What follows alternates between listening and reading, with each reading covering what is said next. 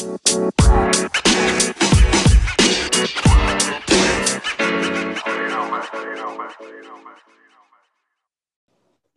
two, one. Okay. Okay. I'm here with uh, Professor Carl Massaro. He's obviously uh, one of the old school guys of uh, Renzo Gracie, third degree black belt, if I'm not wrong. Um, uh, no, um, third degree black belt. Yeah. Okay. Third degree black belt, uh, owner of uh, Renzo Gracie Northern Valley, and you know he's been in the game for for many many years. And man, it's a pleasure to have you again. You know, it's Thanks. always an honor. I really, I'm really digging a lot into the history of of of Renzo of the Renzo Gracie Academy. You know, and mm-hmm. I'm getting to know like so many people, man. And um, yeah, it, it just it's just an honor for me, man, to to have you here and to to explain because every time I bring somebody like that, I, I learned so much. So yeah, man, really thankful for for the opportunity, Professor no, Carl. Thank, thank you, man. It's really great to be on here, and I appreciate you spreading knowledge about jujitsu and doing what you're doing. So thank you very much. Thank you so much, man. So tell me, how's how's everything been? We we spoke, I, I believe, yeah, we spoke in August, end of August, mm-hmm. more or mm-hmm. less. Mm-hmm. Um, how's the how's the situation with with COVID and and yeah, how how how you been these these tricky? I mean, it, is the worst time to be a jiu-jitsu school owner or gym owner. Um, I mean, we, we, we opened up when we were allowed to, and um, we opened up in July. Uh, and you know, some people have chosen not to come back, which is a personal choice, but a lot of people have chosen to come back. I think at this point, most people know the risks. Um, so, you know, we've had people come in that are just really happy to be training again. And some people say, hey, I just want to wait a little longer. And either way, it's fine. So, uh, you know, we're, we're recovering from, I'm sure what every school's gone through, which is loss of students, loss of revenue, but we're, we're building back up now. Yeah. Yeah. Yeah. It's been, it's been a tough, it's been a tough time. H- how much in capacity do you guys have to do right now? Um, I mean, we're just letting, you know, people come in. We're doing our best. We, we it, the, the classes are smaller as a result. Yeah. And, uh, you know, we're, we're just trying to do what we can to keep everyone safe. But again, everybody knows the risk. We let them know the risk. Like, it's definitely a risk to train jujitsu if you're concerned about it. Uh, a lot of people are just fine with the risk and decide to take it. So this yeah. is what we're doing. Just just running normal classes right now for the most part. Yeah. You know, with they're a lot smaller though, that's for sure. Yeah, he, here in Spain, it's been it's been pretty tough. Um, this last um, this last Monday, they go they, they got uh, reopened again the gyms, mm-hmm. mm-hmm. but they were closed um, for about a month. I think yeah, mid October. Yeah, almost no, almost in November they they they closed. So like one month they've been closed for a month, and yeah, it's been tough here, you know, because you see all the the the, the data, you know, and here in Spain, I don't know about the US, but here in Spain, only 0.20, 28% of the cases have been in gyms. So much, very, very much less than 1%. That's nothing. And yeah, yeah like, I mean, here in Spain now, they are complaining a lot. There's like, a, yeah, a lot of protesting and, you know, they're, you know the there well the message that the gym owners are trying to say is that you know like sport is it's not like a it's not like a how, how, how would I say it? It just like it's health, you know. It's not a it's not like a hobby, like yeah. Because here, I don't know, they treat it like a casino or like yeah, you know, like a hobby thing, you know. But it's you know, it's like a it's part of the solution. That's what the people here think. And well, you see this, the, the statistics, and obviously, if you train, you you have much less risk. You, you're healthy. You're you're much healthier. So yeah, yeah it's it's kind of controversial all of this, but yeah, I think I think people they're underestimating how important jujitsu is to people, or, or, working out, or getting out of the house, and and you know um, I know a lot of people, just personally, a lot of students have been telling me they've been going nuts when they yeah. couldn't train, like absolutely insane. Like the people are trying to watch videos at home. And honestly, I've had a couple of students that did you can tell they've been training or or drilling over the break and they came back with skills. They came back like better or they came back with improvements to their game. Yeah. Um, and i've always asked i said what were you doing over the break? Were you training over the break? And they're like yeah i watched all of danaher's leg lock videos or i watched all of this or i watched all of that. And i said man keep it up because the worst thing you can do and this is directly from john is you know we're all going to have layoffs in jiu-jitsu if you're not training jiu-jitsu you should be watching jiu-jitsu. And if you're completely not training jiu-jitsu and not watching jiu-jitsu and not doing anything with jiu-jitsu and that goes on for months that's when your skills will start to decline. Yeah. So i think it's really important to watch it. I'm a big believer and i always sit in my kids class i think i mentioned this last time visual learning. Yeah. You should even watching matches. Um, so even during the time, you could see that some of the students completely laid off and some really delved into it, even if they didn't have training partners. Yeah, yeah, exactly. Yeah, it's, it's what you said also the last time. Um, obviously, you know, everybody sometime, you know, I, now personally, I'm in a layoff. Like I'm, I'm training like three times a week because now, like, yeah, we have like the specific uh, timetables for for each other. So, you know, I, I have to go, for example, Mondays, Tuesdays, and Thursdays, for example. And, you know, I just do those classes. I mean, well, three times a week is better than nothing. So, but yeah, I consider that like a layback, you know, because I used to train more, but, you know, yeah. everything, everything will come back for sure. I'm positive with that. Yeah. I mean, if you used to train every day, my, my recommendation is if you really want to, this does take some some time management discipline is set aside a time that you would normally be training and even if it's 20 minutes you know because some people can't watch an hour of jiu-jitsu. Set aside 10 20 30 minutes where you're watching an instructional or you're watching matches or something to do with jiu-jitsu. And you know if that works for you take notes. If it doesn't work for you you know drill on your own. Do you, you know grappling dummies can help. I know people have mixed reviews about it or, or mixed feelings about grappling dummies. I feel like they can be very helpful if you don't have a partner. Yeah. Um, nothing beats a live partner, but, uh, but, you know, there are times when, you know, I, even I have a grappling dummy that I had from years ago, one of those old Bubba dummies, which are great. And every once in a while, I'll take it out and I'll work some ideas on it. Uh, absolutely, it's definitely helpful. Yeah, exactly. And uh, something that you mentioned um, is about taking notes. Uh, what's your what's your perspective on that? Are you like uh, you personally did you take notes back in the day? That do you still take notes, or you're more like visual and and the? I, I, I, I with John on this, and I think he posted about it recently. Um, I'm always personally a believer in taking some sort of notes, um, but it doesn't work for everybody. Some people don't learn by taking notes. Um, I went to college. I don't like taking notes, but I would take notes on occasion. And I would take even brief notes at the end of a class. What I've noticed is that if you don't take any notes, or you don't write anything down at all, and if you're not working the new moves, you will forget them. So sometimes there's just too much information in a class or a lot of information. And I'll just write down what was done over the class you know what I learned, some concepts. Some people will draw pictures. Some people will go into very detailed notes. Uh, I know John takes notes. I don't take them as much as some people. I've taken them in the past, and I have all these notebooks with moves. And if I look back at these notebooks dating back to even when I was a purple belt, you know, 15, 20 years ago, I, I was like, oh man, like this is such a basic move I wrote down as if it were like were an epiphany. And sometimes there's moves I forgot about. I'm like, oh yeah, I used to do that.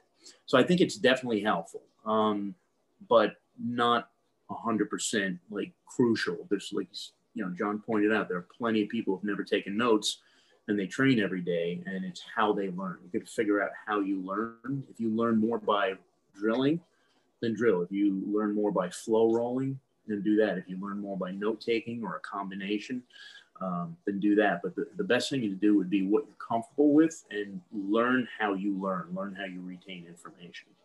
Um, I always do recommend notes, especially for things like seminars. Like if you're going to like a two or three hour seminar and there's going to be like 50 moves or 20 moves, you're going to forget those probably in about 10 days. So it's a good idea to write them down. But uh, as for your everyday training, it depends on how you approach it.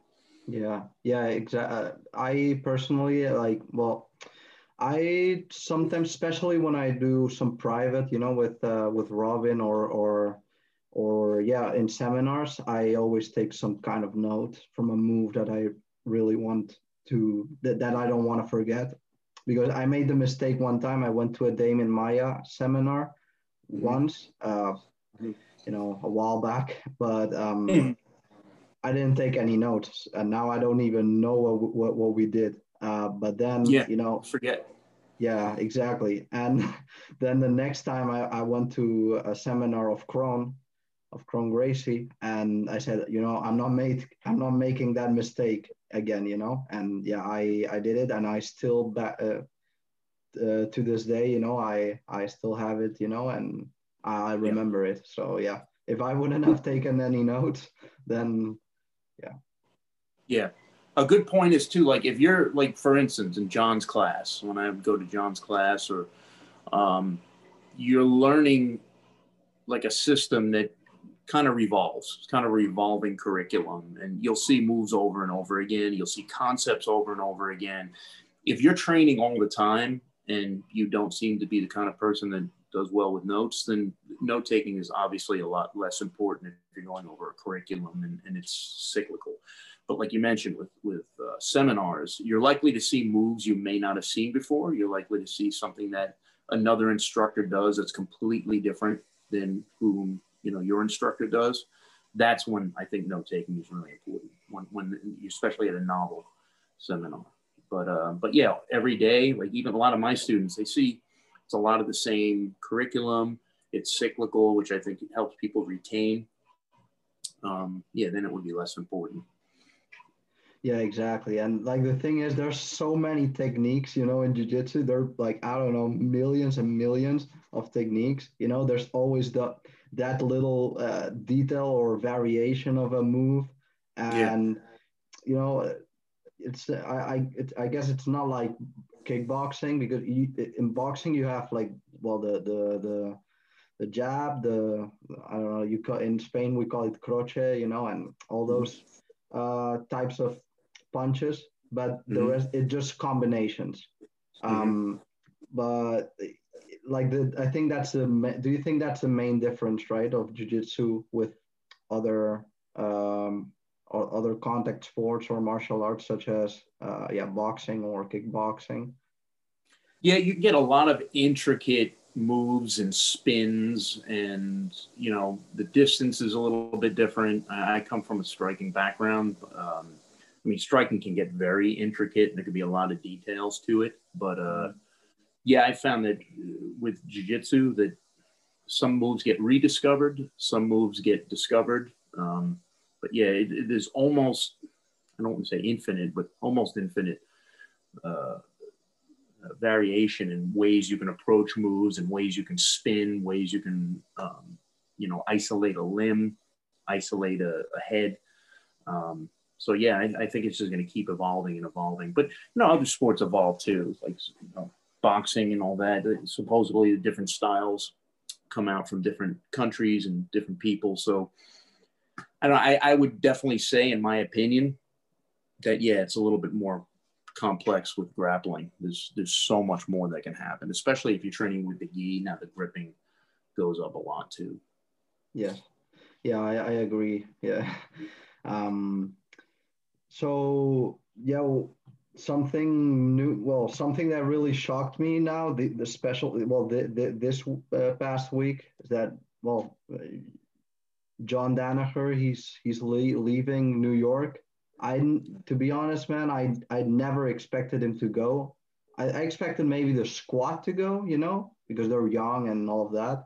Um but i never expected john because like he's been there all his life and and it kind of took me on a shock, and I was kind of like a bit. I felt down a little bit because you know one of the reasons I also want to go to New York, you know, is just to to learn from them. Mm-hmm. Uh, fr- from from him as well because he has his unique way you know to to teach yeah. and it's always inter- interesting to learn and you know a part that th- there's so many all school students and you know so much talent there you know so yeah it was kind of like uh, it hurt a little bit to me but you know it, it's yeah. evolution i guess. So how did you find out? And uh, yeah. Well I, I, knew a little while back uh, i'm close with john and close with members of the some of the members of the squad and i, I heard rumors of it. I think they kept it pretty quiet because they you know they wanted to make sure um, but you know honestly john's been there god he was there when i got there i got there in 97 98 john had already been there a couple of years and you know john had i've been close with john since we were you know both blue belts and uh, he um, I mean, he can pretty much live anywhere, John. He, he he's a travel. He's a world traveler. He's he's very self sufficient. Um, I, I, think that I think they figured it was time for a change. I mean, New York City is not what it used to be. It's kind of declining pretty quickly. I think most of the squad hated New York City, as it were, and uh, I personally don't like going into New York. I mean, I, I don't personally like New York City. I've been going there for years but uh, it's it's definitely declined. And I think um, I just th- think they had a great opportunity and they jumped on it. So um, uh, you know, people talk about it. Oh, it's not a good move. They're not, you know, they're not going to do well, or there's no training partners. I, I totally disagree with that. I, I think that you know they did what was right for them. I think they're smart guys, and obviously, they have John, no matter where they are, they're they're going to continue to excel. Um, I think the primary focus, as far as I know, is is on the team and, and on you know building their brand and continuing to compete. I think owning a school, they're going to have one down there, as far as I know, but it's kind of secondary to the competition team. Okay, yeah. So uh, it, it will also, yeah. Well, I guess it also opens up opportunities, you know, for for you know Puerto Ricans, you know, because uh, Puerto Rico is a is, you know it. Yeah, it's more like yeah, you have a very rich part, but then you have very a lot of poor uh, poor places there. So yeah, it's not like the United States.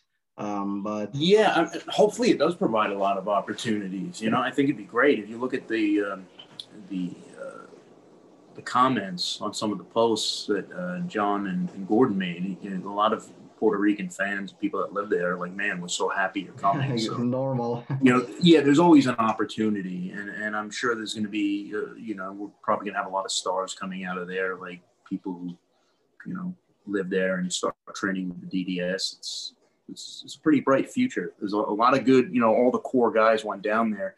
Not everyone could go. There are a lot of good guys that had to stay back. Um, but yeah, like I said, I, I think I don't know exactly what they're doing as far as associations or, or mm-hmm. names or anything like that. But uh, like I said, I think they're going to be successful. I wish them luck, and I look forward to going down and visiting them. Oh yeah, that that's definitely for sure. You know, um, I've been I've been told great things about Puerto Rico. So yeah, man, I'll, I'll definitely if I have the opportunity, I'll definitely uh, also go there. You know, it's it's it's it's definitely worth it, and more if if uh, they are there. You know, and you know, I know that I'm you know I talk pretty, uh, a lot with uh, Damien Damien Anderson and with mm-hmm. Nick Ortiz. They've been in my mm-hmm. podcast twice as well. Yep. And yep. um, nice. Yeah, so yeah, man. So what do you think it's gonna be next for for the academy? Because obviously. Um, it's a, it's a you know even though it's it's great it's a great opportunity for for John and and the squad. It, I mean, I guess it's it's gonna. I mean, it's gonna you you will notice a change, I guess, at the at Renzo Gracie Academy. Um, yeah. Yeah. How do you think it, it will evolve? Well, John's morning. John's been running the morning and afternoon class there for more than 20 years, and uh, he's produced some killers of all ranks. Um, and you know, John's whole system is uh, obviously it's founded on Renzo's principles, and you know, every instructor and every I should say every student might change things a little bit, and obviously branch off. So John's style, you know, he's got his own things he does. Renzo does his things he does, but they're they're all based on the same solid principles. Um, yet when John was leaving, we're asking who was going to take over his class, and I thought it was going to be Brian Glick. Brian Glick is one of John's uh, black belts, phenomenal, good friend of mine. Yeah. Also a judo black belt, uh, runs Brooklyn BJJ. I don't With think Gene he Dunn. can. Yeah, I, I'm not sure they can. I think it's going to be my friend Magno Gama. And Magno is a phenomenal teacher. Um, even, these are even John's words. I think Magno's a, a phenomenal teacher, and, and so does John. Um, and he he might be taking over, I think. And in the morning, I think it's going to be Mike Jaramillo. So, you know, everyone says, "Oh, they're hard shoes to fill with John," but people have to realize that there are plenty of really good instructors out there, and I think Magno's going to do a phenomenal job. Um, I think no matter who they replace them with, any of those black belts that were under John or under Renzo would are going to do a great job. And, and the good news is too, I think uh, the gi competition team is really picking up in New York. Yeah. Uh, if you follow the the uh, Renzo Gracie Academy page, is starting up the whole gi competition team, uh, really putting it together, and they got some great guys there. I mean, yeah. Hiram. Igor, you got Hollas, you got uh, Sapo, Raphael. Like the, you can really, really. I'm looking forward to what they're going to be doing in the next couple of years.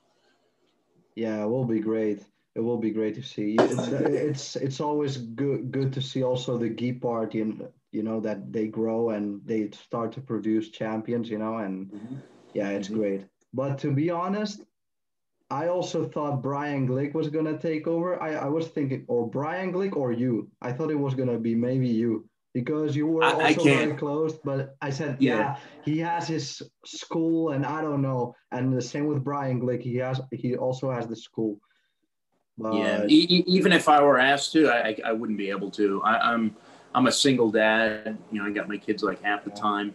Um, my school's about almost an hour away from where I live, so running the business, being a single dad, and there's just absolutely no way I have time. and course. I try to make time for a hobby on the side too of blacksmithing and knife making. I couldn't I couldn't do it. It's way too far. But um, I think Magno's a great choice because I think he, he lives in the city. from Cool Queens, right? Henso Yeah, he had. I think he had to close his school, if I'm not mistaken. But um, but yeah, he's he, he was Renzo Gracie Queens, and, and he's been there. I think he's the same rank as me. He's been there as long as I have. And, uh, he used to teach all the intros there, teach a lot of the fundamental classes. Very, very, very good at breaking things down. Um, so you know, I, I hope that to see that that class fill up when Magno is teaching. I hope people keep coming because they'd Yeah. be missing out if they if they didn't. Yeah, I've been. I I have him on on my social media, and I think we we've texted maybe one one time. You know, we shared like some posts or something. But uh, yeah, I'll, it will be inter. I'll I'll I'll also invite him on the podcast. It will be definitely interesting, and it will be interesting to see how he does and at Renzo's and you know teaching the Nogi class. I'm sure Yeah. it will. Whatever he brings, it will be positive, and you know. I was talking to Carlos Klein the other day. That the day that was uh, that I found out, and I was like, "Oh man, what's gonna happen?" And he told me, you know, man, you know, before John, it was Matt and Nick Serra, you know, that were there, and um, Ricardo Almeida, and they left, and you know, it's it's evolution, and and John's been for in yeah, give giving classes for maybe two decades, so yeah, it's a it, ju- it just had to happen you know nothing is forever like they say. And um yeah it, uh, Yeah. Yeah, H- Renzo's made like a phenomenal team of black belts, and you know, obviously, like you said, Nick and Matt and um, uh, Shawn Williams is Rodrigo we used to train with us. Rodrigo Gracie, like we had a really, really strong crew of guys. Shawn Williams too Oh yeah, Shawn Williams. Yeah, that's absolutely. Shawn Williams is phenomenal. Uh, was one of my main instructors. I learned a lot from Shawn. I think he's opening up in uh, Tennessee now. Yeah I have family there That's good. clo- very close in Nashville too Yeah, yeah, he's he's phenomenal. Absolute wealth of knowledge. You know, I, I still use Williams guard all the time. So oh wow I gotta check that out that out. I've heard about it but I I I still haven't checked it out. I, I, after the podcast or maybe tomorrow, I'll mm-hmm. I'll check it out definitely.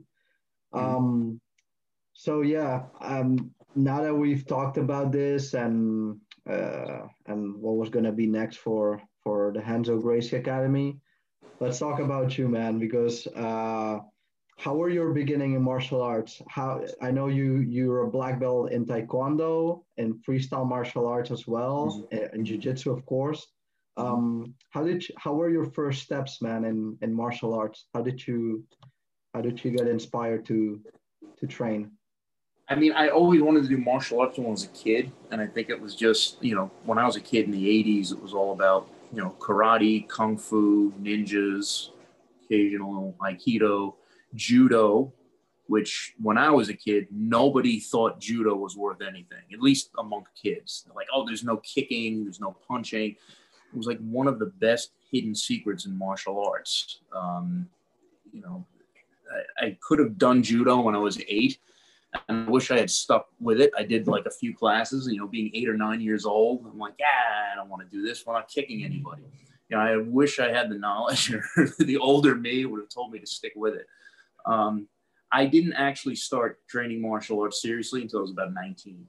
Uh, after high school, I joined a Taekwondo school. Um, it was kind of a McDojo, the first one I joined. I went through five belts in five months, and I said, "This isn't for me." It was just ridiculous. Um, and I joined five belts uh, in five months. Oh, it, it oh, was wow. one of those McDojo schools, the first one I started at. Okay. And uh, after that, I, I, found another instructor who was like old school, a very hardcore instructor uh, named uh, Charlie DiGirolamo. He, he's he, I got my black belt under him. Um, he was school of hard knocks. Like we used to spar hard, um, kick like a lot of impact on pads, and you know I stuck with him and I got my black belt there in 1997. Um, during that time, I was also training with a friend of mine named Guy Valella, who uh, introduced me to Brazilian Jiu Jitsu. Um, he was training under David Adib, Alex Wilkie, who were like some of the first guys on the East Coast uh, in, in, the U.S. to be starting training jiu-jitsu. I think even before Renzo got there, they were doing jiu-jitsu. Um, so Guy was a blue belt. And I remember the first time he, you know, we had watched the first, I think it was like the first two UFCs with Royce. And we're like, man, what is he doing? What, what is he doing? And everybody was doubtful I don't know if you, you know, I think everybody who watches MMA today, even the younger generation, needs to go back and like look at those first couple of UFCs. And you watch Royce Gracie doing very fundamental jujitsu, you know, very well done fundamental jujitsu, and just taking people out. Um, and I remember everybody watched it like, nah, this this can't be real. There's something wrong. There's something missing here. Like if someone did that to me, I'd grab their throat or I just I'd hit him here. This just would never happen. And then my friend Guy, who had been taking you know lessons from from uh, Alex Wilkie and David Adib, he came to me and said, "Man, I, am training in, at the time it was only called Gracie Jiu Jitsu. I'm training in Gracie Jiu Jitsu." I'm like, "No way, where?" He's like, "Let me show you some stuff." And then we we kind of grappled. And when I tell you this is like 95, maybe 94, I'm just like, man, I couldn't do anything. And, you know, the skills he had then in 94 would, would by today's standards, be like the most rudimentary.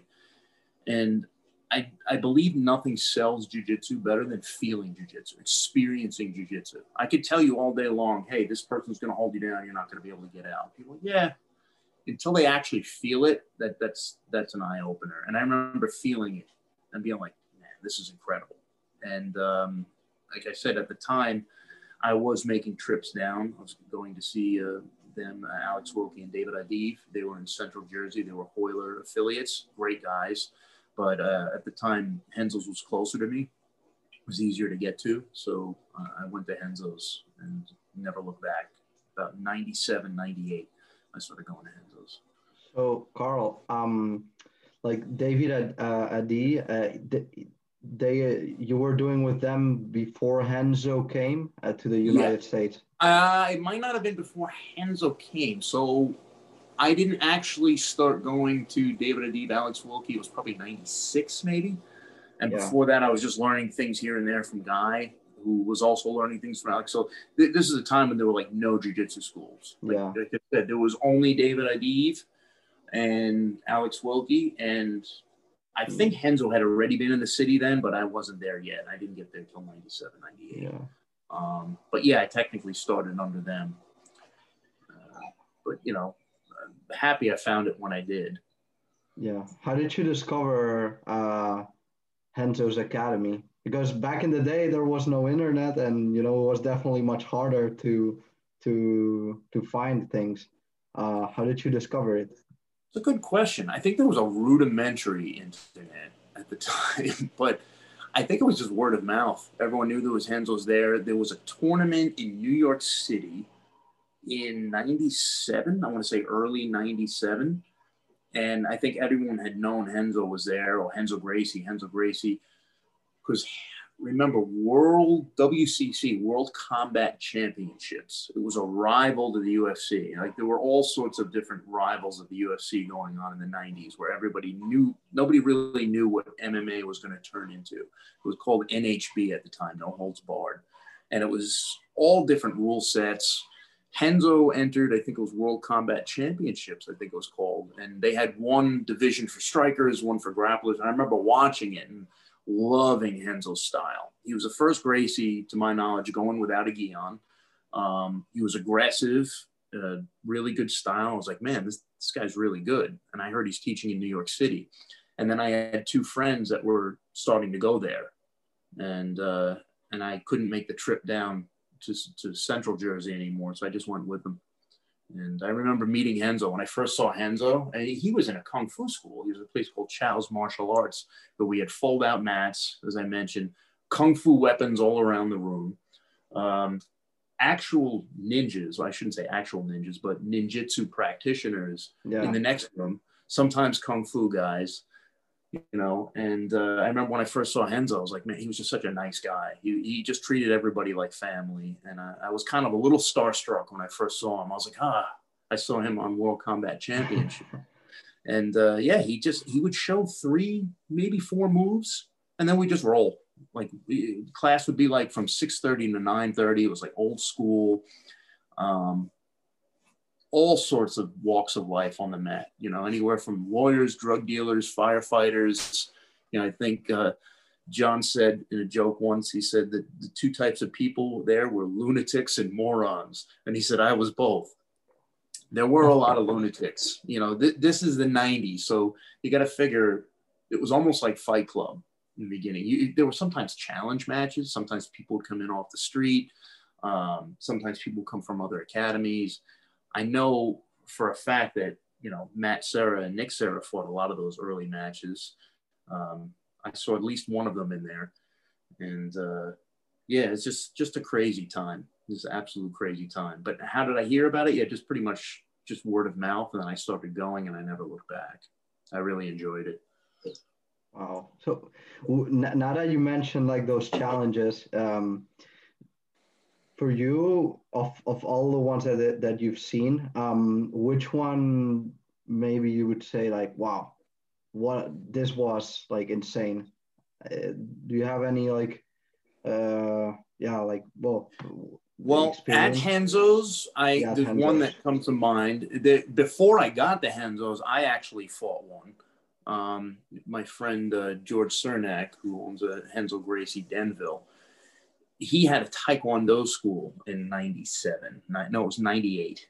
'98. He had a Taekwondo school, and I had already just started going to Renzo's. And there were some kung fu practitioners. So this was not at Renzo's. This this one happened outside of Renzo's. We were all Renzo blue belts or we were all blue belts. Um, George Cernak was a black belt in Taekwondo. Uh, so was I. Uh, one of my friends, Scott McTighe, was there. We were all training at Renzo's, and some kung fu guys came to George's school. And this doesn't sound like it's real. Like nowadays, you can't picture people doing this.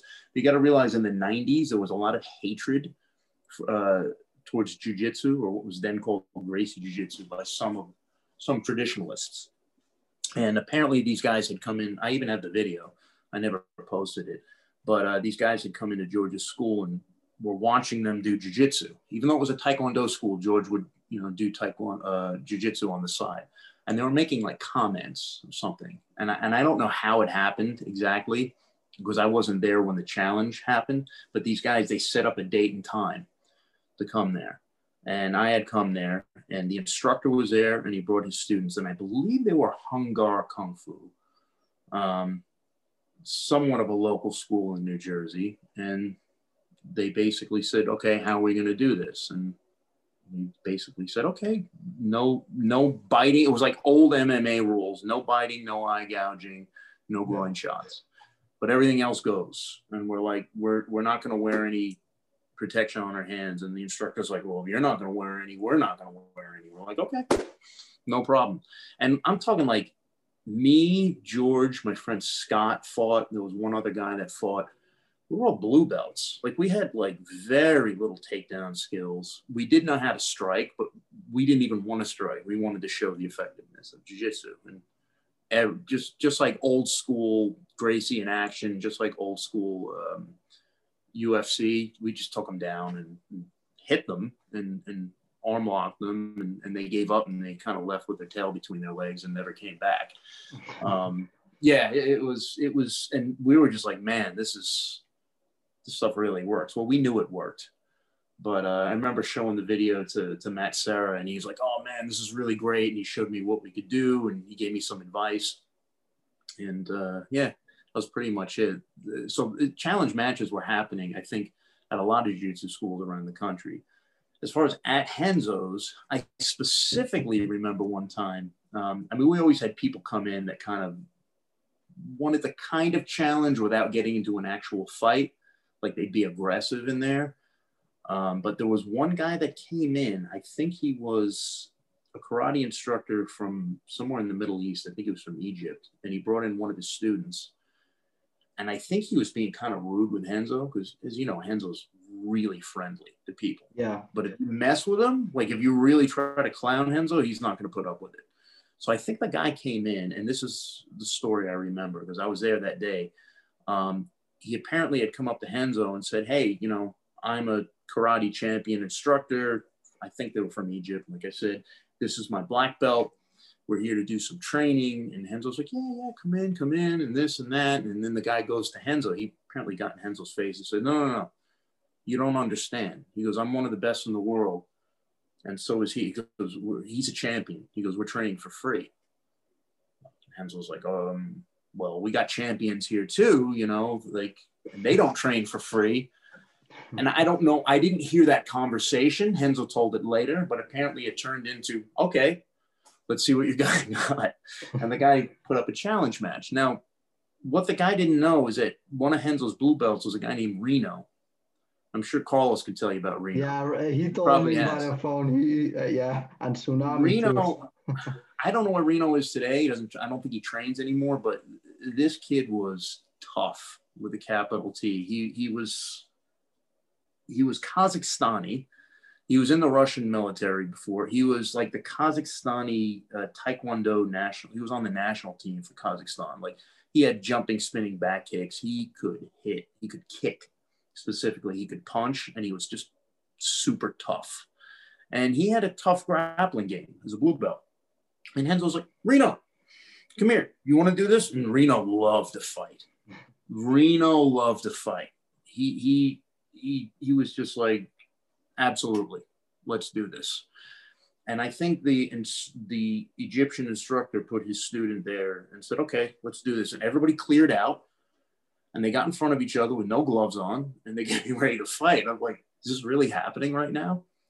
And turned into a fight. And the first thing Reno did was a spinning hook kick to the guy's head, hit the guy right in the head, and the guy like lo- almost lost consciousness on his feet, went down. Reno jumped in on him. I, I think he guillotined him.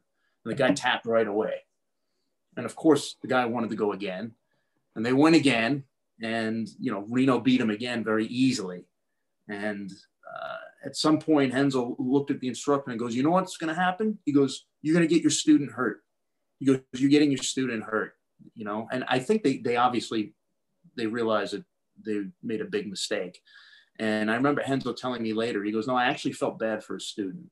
He goes, The student seemed like a nice guy, but it was the instructor that had a big mouth that was getting yeah. the student if I'm not mistaken, I think they joined. I think they went up training there. I don't I don't remember oh. what came of it. This is a long time ago, but you know that was just one of those times. And I've seen other times. There was another time when um, we were on. This is when Renzo was above Gray's Papaya. That was 37th. I think it was 37th and 8th. So again, like we mentioned, it was above the methadone clinic. Um, and there was an elevator that went up. They were on the third or fourth floor. And I remember somebody told me, dude, there's a guy that was coming up in the elevator, like obviously jacked out of his head, red face, wrestler, you know, looked like he had been on steroids. And someone told me, dude, he's slapping himself in, in the elevator, like coming upstairs, like, like getting like, like, who the hell is this guy? And he comes upstairs and he's just had this like jerky attitude. I remember being a real big guy. He was probably like 230. And I remember Renzo must have realized this guy was a jerk.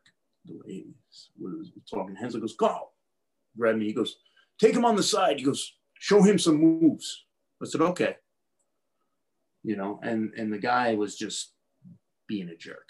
Like, and I, I started trying to show him like a triangle and this, and the guy literally does is He puts up his hand. He goes, he goes, yeah. He goes, I'm not the kind of guy who learns from you know being taught like this. He goes, why don't we just move? And you can show me. It was obviously the guy just wanted to, to challenge, you know, yeah. without getting into an actual fight. So I remember the first thing, first things first, I said, okay. I slapped his hand, and you know, this was a guy who had no jujitsu. So he tries to dive in my guard. I put him in a triangle, tap him, and he taps like hard and he's like really upset. And he's like, "What was that move? I've never seen that in my life." I try to I try to explain to him, "Well, listen, this is a really good jujitsu school. This is jujitsu. This is totally different than you're used to." And the guy was just being a jerk. And you know what Renzo would sometimes do, if like a bully came into the room and they were actually trying to ruin his class, he, he would look at us and he'd go like this, like, yeah. put it on this guy, let him know. Yeah. And I remember I put it on him more, and he he eventually wanted to stop, and I think he just I think he came back for like another two days, got his ass kicked by other small guys, and just decided this is not for me, and just never came back. So I, am sure there are a lot of stories like that, and a lot of people that came in out of hand were just challenging. Some were like outright challenges, like fights, and some were just people who just kind of wanted to like grapple hard and see what they had. Wow, man. Yeah. yeah. it's really, yeah, what you said about Renzo, like giving the look, Robin used to do the same. Like he explained me, you know, and, you know, many old school students of his, you know, they would go like, yo, get him, you know, if somebody yeah. like that came, you know. And well, I think I sent you the, po- I believe I sent you the poster. He used, Robin used to hang when he came to Barcelona, like he was the only academy like in the whole country, you know, of Spain Mm-hmm. um, when he came, and um, he used to put uh, like posters on the street, you know, and he would give like a million pesetas. So I don't I don't know how much is it in dollars because you know uh, I was born in the euro generation, but um, um, you know he you know he used to put that and one one million pesetas if he, they could beat him and 100,000 if they could beat a white belt of his. Oh, and wow. Yeah, yeah, yeah, yeah. When was this? What year was this roughly? Robin came, yeah, 98, 98, something like that. Yeah. That is, so that's even early for the US. So in Europe, that's really yeah. early. Yeah. Yeah, yeah, yeah. He came to Valencia in 97 and then he, uh, then he went, yeah, to yeah, and then after the ADCC in '98, because he, him, Renzo, him, Renzo, Ricardo Almeida, they went to ADCC '98, and mm-hmm. they, yeah, uh, Robin uh, uh, went into the final against Soka, Alexander Soka. He lives in New York, I think now, yep. I believe, mm-hmm. and um, yeah, you know, and after that he came to he came to Spain, and that's when he opened. Yeah, yeah and you know, it's always an honor to to train under a Gracie name because yeah. you, you feel, you know, when I went to train at Renzo's, the philosophy, the Gracie style, it's always there. If it's by a Gracie, you know, you, you notice it, you know, and yeah, it's really it motivates me a lot, to be honest. Yeah, yeah, it, it's very motivating. I mean, nowadays you have all there's so much good jujitsu around, but you, you got to realize back, especially in the 90s or 10, you know, 20 years ago, to actually be able to learn under a Gracie was phenomenal. And, and again, I think a lot of the people getting into jiu-jitsu today, they weren't around to realize just how hated it was by a lot of people, especially in the 90s, especially by traditional martial artists. And I see the reason why challenge matches were done is because of doubt. Like nothing, as I said, nothing will sell jiu-jitsu more than actually experiencing it. What I do, even in my school to this day, when new people come in who don't know anything about jiu-jitsu, especially if they're law enforcement, and they're like, listen, I've heard about jiu-jitsu. I'm kind of interested. I, I want to know about it. Their first class, I will always have them do something live. Now, I won't just have them roll from the knees or from the feet because if they don't know anything, they're more likely to injure themselves or someone else. But I'll have them start under side control or under mount with like a white belt, usually not a white belt, like a blue belt and usually someone smaller than them. And you can see at the end of that, people like, oh, okay. Like if they haven't done jujitsu before, they haven't rolled with anyone, they're like, oh, okay, they couldn't get out. Or, you know, when they're trying to hold the person down, and they're usually sometimes they're muscular guys and they they can't hold the person down, they get out. You get one of two reactions. Some people get frustrated or if they're not ready to learn jujitsu, they would often like write it off. But most people, if they've come into a jujitsu school, they're kind of looking forward to doing it anyway, and they have a different uh, perspective on it. And, and to this day, I even had a call, even last week, a law enforcement officer somewhere in local town in New Jersey tried out my class.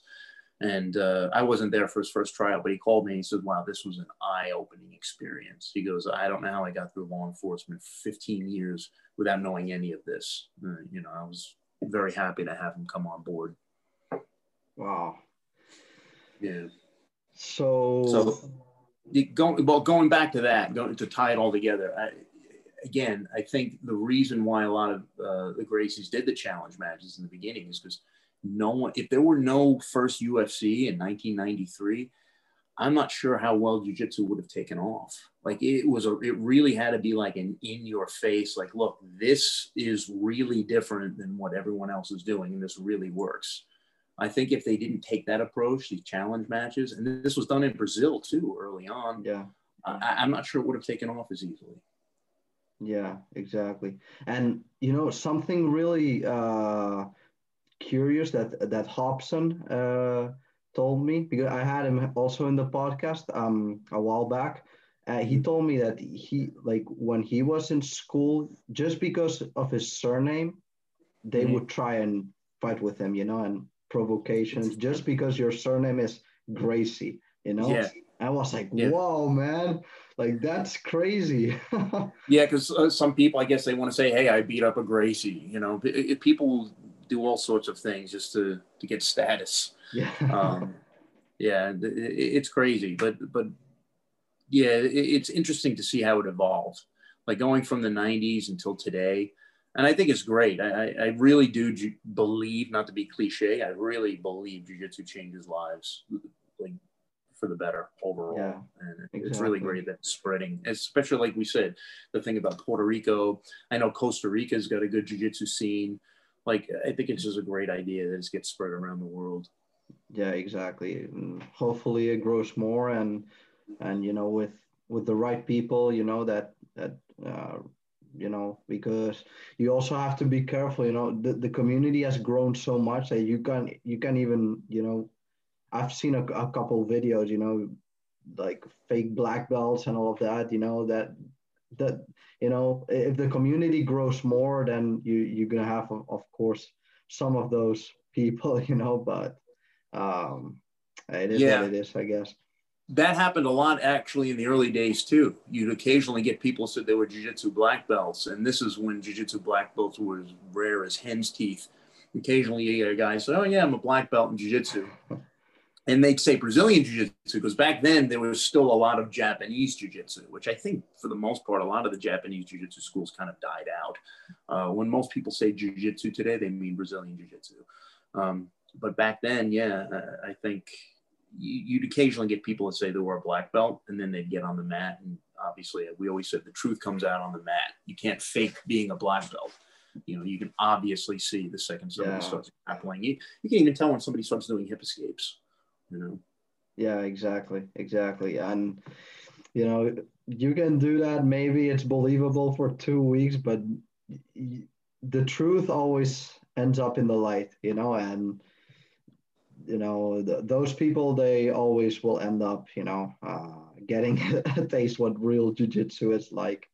Yeah. Um but yeah. Apparently there, there were some people at some some gyms supposedly some gyms were having uh uh kind of like blue belt instructors there and they were saying they were black belts and I, I think you could find youtube videos on this of them being exposed I don't see why anyone in this day and age would ever claim to be a fake black or be a black belt when they're not, because it'd be so easy to be exposed now.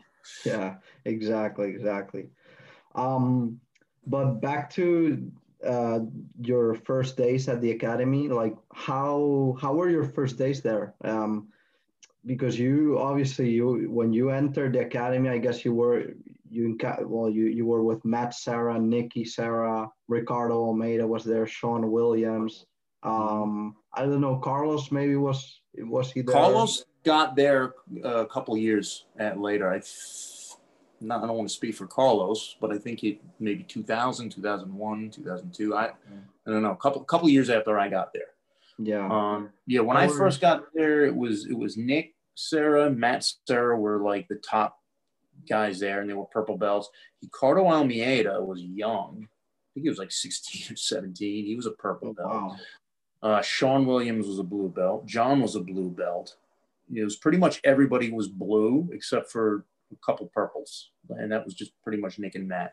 Rodrigo Gracie, Renzo's cousin, was a brown belt, and that was pretty much it. Gene Dunn, everybody, all blue belts. Myself, blue belts, and I got my ass kicked when I first got to Renzo's, and, and, not in a mean way. Renzo was always really respectful uh, of people who came in. You'd even when people had a submission, even if it were a stranger coming in, and you'd always hear Renzo say, "Slow, slow, slow, slow. Put it on slow." Like Renzo cared about his students. So even though I got my ass kicked, I didn't actually. Nobody tried to hurt me. Um, if you didn't want to tap, I'm sure somebody would crank it on. I had that happen. Um, but uh, I remember leaving there after the first couple nights, and my face was just all red and smashed from the gi. You know, not having any frames yet, or not understanding. And people just what I realized about Renzo's style is it was just pressure, like a lot of pressure. It was mechanically efficient. Like the amount of weight and pressure and control people put on me, I was like, man, this is just this is unbelievable. I really I got to really see what he's doing and how he's doing it. Um, it was a little bit different than some of the other styles um, that I that I had trained, and it really spoke to me. Just I remember trying to hold side control on Gene Dunn. And Gene was always a big guy, and he was a blue belt. And I remember I'm trying to hold side control. Probably my first time training with Gene. This is 98, 97. And when he bumped and bridged, I went flying off of him. I was like, man, the hell am I doing wrong? Like, this is ridiculous. Like I'm able to hold most people down. I can't, I couldn't hold anybody down. And, uh, you know, just, just show up every day and put in the time. And I, I just exactly. loved it because I knew I, what I was learning was, was really legit. Like when you're really hardcore into it, sometimes the more you get your ass kicked, you're like, wow, this is absolutely amazing what I just learned now. And, and I'm going to be able to be able to have these skills too. So you, you see the value in it.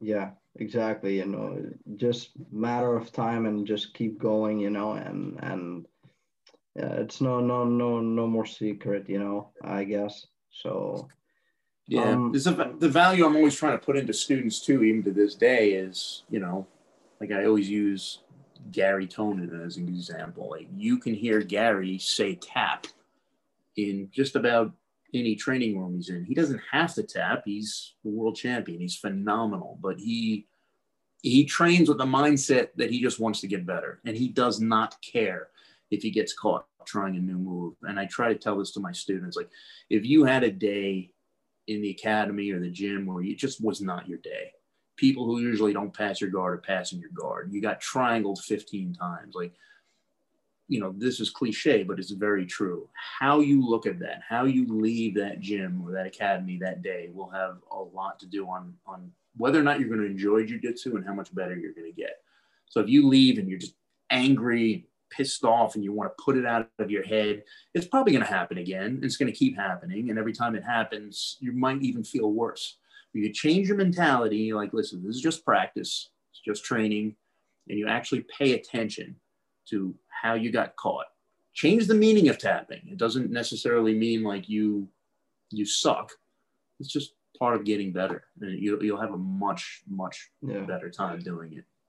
Yeah, I, I I I used to have it a lot before. Well, I'm still a white belt. I'm well fourth fourth stripe, but now you know, like I I feel I'm maturing a lot with that. You know, at the beginning, you know, I was like, I'm very competitive, so you know, um, yeah, just uh, also yeah, you have to mature more and and with experience, the learning experience, you you you'll get less angry. Of course, I, I still have days that I'm like, oh man, I, uh, you know, I, I did, you know, I did horrible, you know, well, uh, that's not me who's rolling today, you know, and, and I still got it sometimes, but it's normal, you know, we're human beings, but, um, you feel like when the, when you begin and, uh, you get more angry, but then, you know, talking to people and and watching videos of advice and you know it mm. it everything like everything of that helps you know and and it, it, it's like you said it's part of the development yeah i think it's important you know there's it can be important to expect certain things from yourself or maybe you want to perform at a certain level or you have high expectations and you you're you're a critic of yourself that you know, to a degree that these are all real things. You obviously should be trying to do your best and, and you want to perform a certain way. But if, if you're getting to the point where you're just hating jujitsu, hating yourself, you're like, and it's happening over and over again, it, it, you're not, you're probably not going to stick with it. Uh, it but it, you can really change your mindset. You can really change the meaning of that. Uh, going back to old stories, it just brought one to my mind. There used to be a guy that come to Renzo's. I don't even remember his name and even if I did, I probably wouldn't say his name. He's completely out of his mind. So, like I said, we had a lot of nut jobs coming yeah. in like the 90s. This guy used to come to local tournaments. He'd always wear like a jogging suit. And this was, you know, this is again 90s, early 2000s, where not a lot of tournaments. He'd always show up in like a sweatsuit. And he, he came from a wrestling background, hated jujitsu, would enter, you know, submission grappling tournaments and expect to do well, but he would always get tapped out. Every tournament, you'd see this guy, and he was an athletic guy. He could wrestle, but he'd always get tapped. You're like, man, he just something about this guy. And I remember I fought him once. I beat him once in a tournament, and then he started coming to Renzo's, and this he, this guy was really off, right? He would come to Renzo's and people would see him in the locker room. This is obviously, I think this guy, like I said, he was off, but this is a pure example of how not to approach jujitsu. He'd be in the locker room, and again, this is 20 years ago, banging on the locker or like going, I'm not going to tap today. I'm not going to tap today. I'm not going to tap today. And I swear to God, people would be come up to him like, man, what the hell's wrong with this guy? Eh, leave him alone. And he'd get tapped in training and he would just be sitting there like this, like like his dog just died, and he'd be like really, oh, really, really upset, almost like he wanted to cry. And then people would feel so bad for him, like, man, are you okay? This is this is part of training. Like this is okay. And he'd be like, no. He goes, this, this is not okay. He goes, I've been doing this too long. He goes, that should never happen to me out there. Like completely opposite mindset of what you should have, you know he started hating jujitsu. And, and obviously he didn't stick with it. I don't know whatever happened to this guy. But uh, you know, there's an example of like the wrong mindset to have, exactly. have an extreme level. Um, yeah, and everyone used to just try to feel bad for this guy and try to help him, but you know, obviously he didn't stick with it. You can't stick with something with a mindset like that. Exactly. Yeah, man. And um, but you know, speaking of uh, well, of the room that was there when you entered, um, who were the ones that were all, uh, doing mostly classes. Well, obviously you had Renzo and Rodrigo. Um, uh, mm-hmm. were Matt and Nikki, Serra also doing a lot of uh, of uh, classes? Uh, yeah. when you arrived. Yeah, so there were day classes and night classes, and as in with a lot of schools, even then in the late '90s, it was kind of a morning or a day crew and a night crew. Uh, if I remember correctly, Rodrigo Gracie was teaching the day, and occasionally Nick and Matt would teach at night, but it was mostly Renzo every night. Um, yeah, Renzo Renzo would teach. Occasionally Renzo wouldn't come in, and, and then you know you'd have Nick and Matt, and then and then eventually like a couple years later, I think after I think John and um, Shawn got their purple belts, they were starting to fill in and start to teach privates. And Renzo was always very encouraging to his students. Like when somebody got their purple belt, if they wanted to start teaching, start helping out, you know, Renzo was very, very encouraging of that. Um, and, you know, obviously Renzo's a phenomenal teacher. I mean, look at all the people that came up. He created an environment where people were not afraid to ask questions. Um, people could roll hard, but not actually injure one another. I mean, occasionally people got injured. We went hard, but but, Renzo cared that his students were not hurting one another. That was a big deal. And um, yeah, I think I think we were very lucky to have that that situation. And, and like I said, I, I learned from Ricardo Almeida. He taught me a lot of stuff. Shawn, Nick, Matt, and, and you know John, obviously. Um, but yeah, the first days I was there was Rodrigo, Nick, and Matt. I remember my first day rolling with Rodrigo. He armbarred me on the same arm in his guard probably 15 times. I'm not oh, joking probably 15 times. So the point where somebody was watching was like, oh, why don't you try the other arm? Like I just had no idea what to do. And I never felt jujitsu like that. And I remember Rodrigo felt bad for me. He's like, oh, just, he goes, just push down on the hip when you're in my guard and, and this will stop it. And I never forgot that to this day. Like this is going back to like how helpful it can be to lose in the academy if you have the right mindset. I mean, I was, I was happy to have been armbarred by a Gracie that many times in 1997, 98. And just to feel that jujitsu. But because I got armbarred so many times and it was very embarrassing, also, I never forgot the lesson he showed me of how to block the hip and lock the hip down. And to this day, I still show that to my students. So. That's uh, that's amazing, man. yeah. Um, what uh, what about Ryan? He he used to come. Well, he tsunami told me that he used to. Well, he lived in Brazil, but he used to come back and forth uh, to help Renzo, especially for for fights. And the, the the Renzo Gracie legacy documentary. There's a scene of both of them getting into it. You know, like and they, they were spar. They starting. Uh, they start to spar light, light, light, and then it becomes just like like uh, a huge, intense uh, yep. sparring between those yep. two, and you can see all the all the students just like moving apart. Oh, they clear out. Yeah, yeah, they clear out. It was incredible. How, how, was it? Yeah. How was your experience with uh, Ryan in in the academy?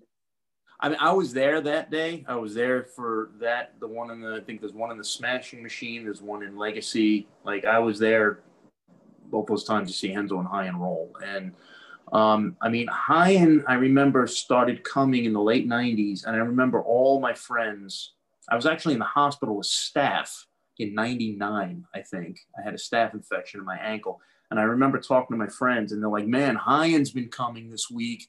He missed out. He's showing us really cool stuff. Like he was showing flying triangles. He was like Ryan was really protective of Renzo's students, and Ryan knew who Renzo's loyal students were, and he'd always take them under under his wing and, and show them like really good stuff. And Ryan had a, a like Renzo had a very aggressive style. I think Ryan had a really aggressive style. And as far as I know, you know, Renzo and Ryan loved one another very much, but there was always like Ryan was a little brother. I think, as Renzo said, there was rivalry. Yeah. And uh, I think, yeah, Renzo had told the story. I think it was in Legacy, but I was there that day, and they they they went hard. They would go hard at it a lot.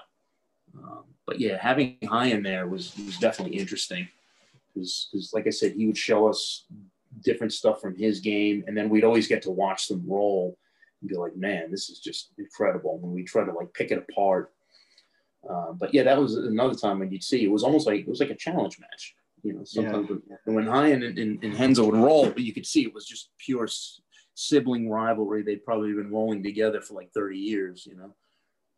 Wow. Yeah. yeah.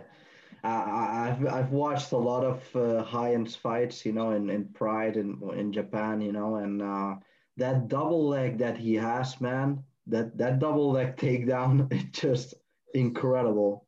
Incredible. The way yeah, like I said, has, like power and aggression. Like he he he could he could hit he he had you know good boxing. He he would just yeah he would just run people down, and he had good wrestling too. Ian.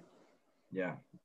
Wow, man, that he he he, he I, really I, was amazing. I remember Ryan, and I remember my friend Andrew Owens. You know, Andrew Owens is one of the old school black belts that was there when I got there. Phenomenal guy. I think it was Andrew.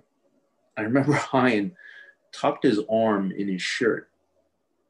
I don't know why. Maybe he was injured, and he rolled with with Andrew Owens. And I don't remember what rank Andrew was at the time, and he was good. But Ryan just literally rolled with him with one arm and just dismantled him. Like Ryan was really, really good at jiu-jitsu, you know. Uh, and he would he would often, like I said, show us stuff. He would do leg locks, a lot of flying attacks.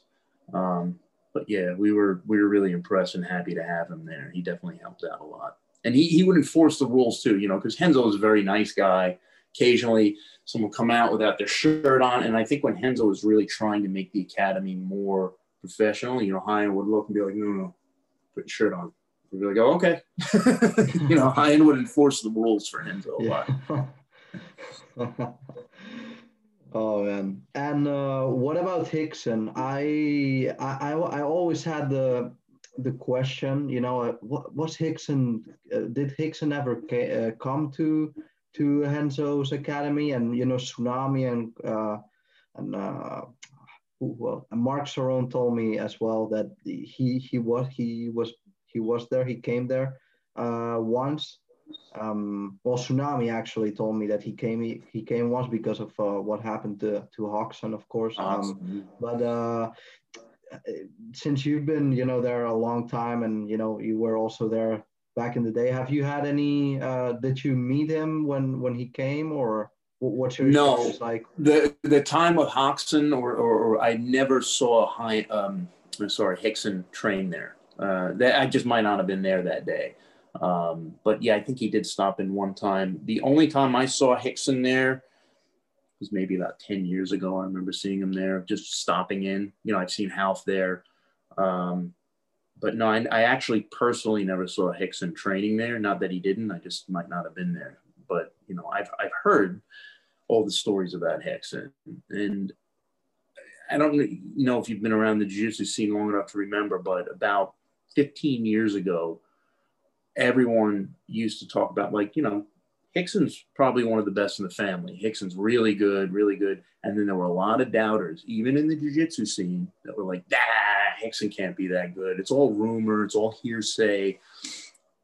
I can just tell you that people like Ricardo Almeida or people that have rolled with him said, "No, he's that good. He's literally that good." And Renzo even told me, like, he's phenomenal. Renzo said, always said about Rickson, he has a conservative game so when Rickson used to fight in um, in MMA in, in Japan, Renzo said people watching who don't know Rickson might get the feeling he's not as good as he is because he's conservative, but he's really good. Like he's phenomenal. Like he he literally all those stories about him are true. I remember Ricardo Almeida saying like rolling with him was like having like a huge hundred something or two hundred pound like um, heavy bag duct taped to your hips and trying to move, like the way he stuck to people. Um, and personally, having never rolled with Rickson or seen him roll, I, I trust those people, Renzo, um, Ricardo, and everyone who told me, no, no, they'd raise their eyes and be like, no, he's really that good. So, wow. Yeah. Yeah. I was watching like well, I watched it a while ago. Uh, one of the episodes of Joe Rogan, and they were commenting about uh, Rickson, and uh, Joe Rogan said like th- that you know that um, Rickson, what Royce would do to to to other black belts, so that Rickson would do that to Royce. So imagine like how good he was, and like even he Joe Rogan said as well that Renzo said, man, he's he's just the best man. You cannot do anything about it. And yeah, wow, just yeah, yeah. Renzo's used, Renzo used to show us stuff that Rickson does. You'd be like, oh, Rickson would do this. Rickson does it this way. Um, like I said, David ID was very close with Rickson. Um, but yeah, when everyone heard in the 90s, because you know, you see Royce Gracie in the 90s enter the UFC, beat up everybody at 170 pounds. And then the story comes through that actually he's not really the best in the family. He's not even close. Uh, his older brother beats him up, Rickson. And everyone's like, oh, come on. Apparently that's true. And I think they made a very good choice with Royce because they said, because Rickson is more muscular and larger, more, yeah. more athletic than Royce. So they said, listen, it's got to be Royce because if Rickson goes in, it's, it's not going to sell our art as well because we have an entire country or everyone watching that really is doubting what we have. Because um, the Gracies had already been in the US for a while and been fighting challenge matches. So that's why they chose Royce. And good thing they did because, you know, here's some skinny guy at a, 170 pounds just beating up muscular kickboxers and wrestlers, and that really sold it. That really opened people's yeah. eyes. Yeah, exactly. Um, one of the things that I really admire of Rickson, what he's doing nowadays, he's like spreading that self-defense style, the invisible jiu-jitsu. Mm-hmm. What's your take on that? Because do, do you think that now the evolution of jiu-jitsu has also like been losing that essence of like self-defense you know especially i don't know um, in, in just a general school you know um, that they don't they don't i mean yeah jiu-jitsu was built to like defend yourself that's like the base of it you know and do, do you think that that's being lost nowadays or or or do you think that uh it's it's not like that I, I think the focus has changed a little bit. Like I have obviously I came from a traditional martial arts background, so we did a lot of self defense stuff. Um, Renzo didn't quite do a lot of that with us. Uh, he didn't preserve that or didn't, didn't really do a lot of the, the self defense.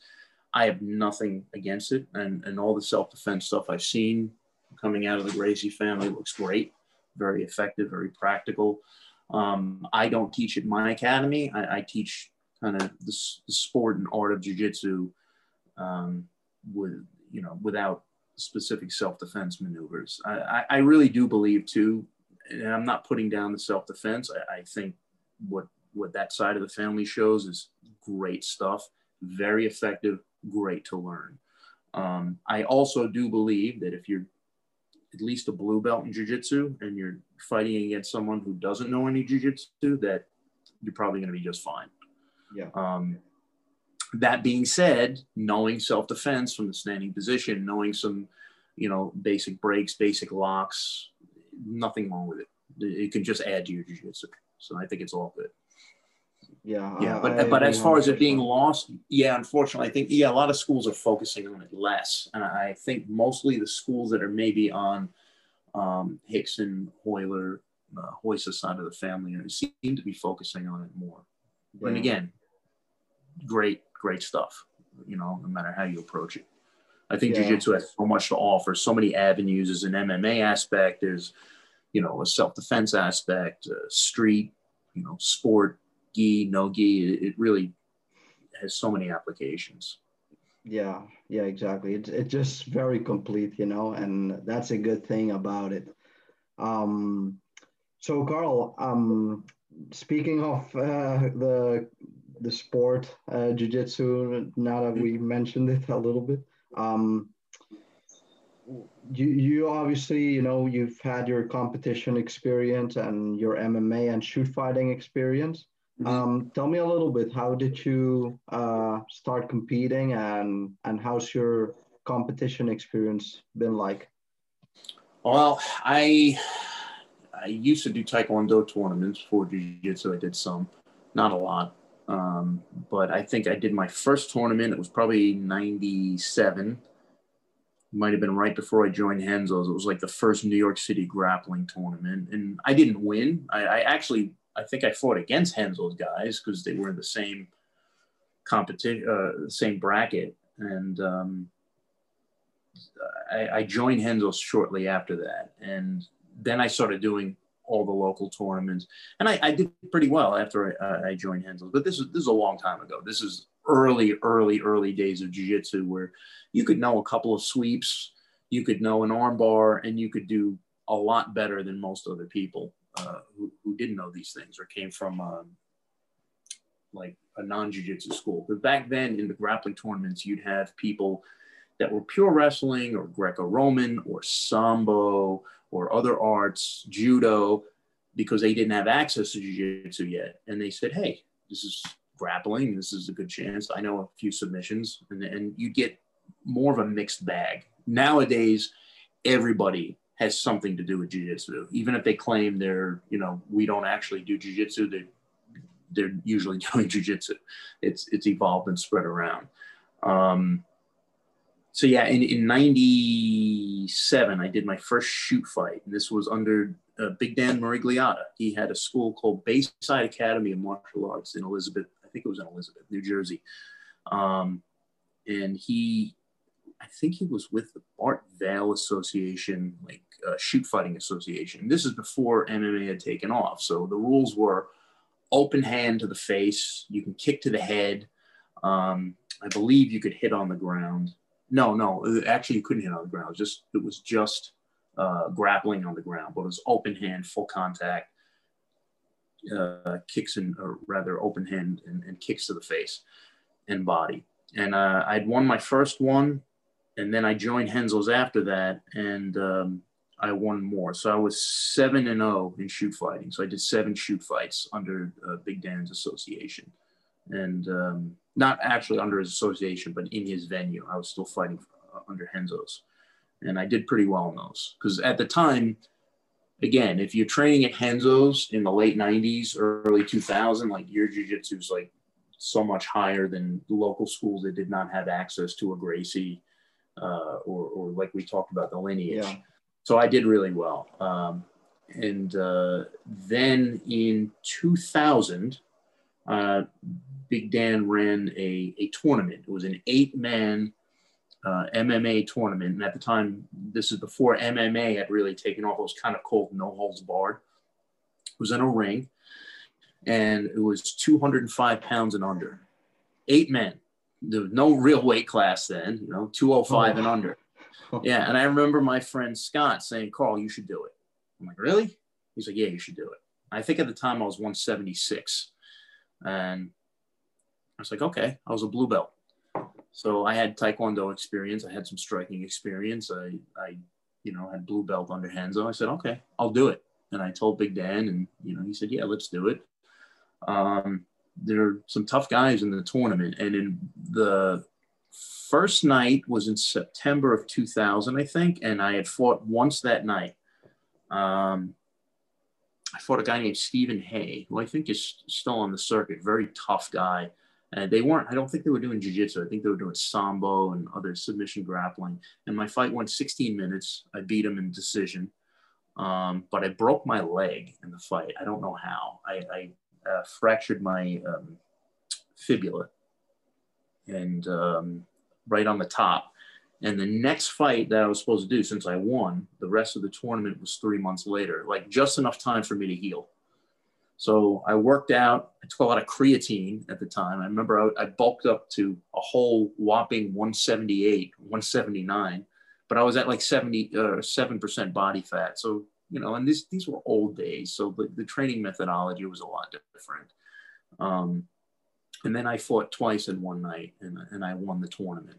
And I fought for 800 bucks. I fought three, three fights for $800 cash but you know, and, and I won the tournament. Um, after that, I had some medical issues. I had found out I had an enlarged spleen, so I couldn't continue fighting MMA. So um, luckily, I was able to grapple with no problems. But I kind of discontinued after that.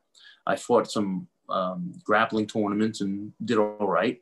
I fought a lot of local tournaments, and then I kind of think I stopped competing sometime around brown belt I was really focusing more on uh, uh, teaching and, and, getting my black belt. Which year was that when you when you stopped competing?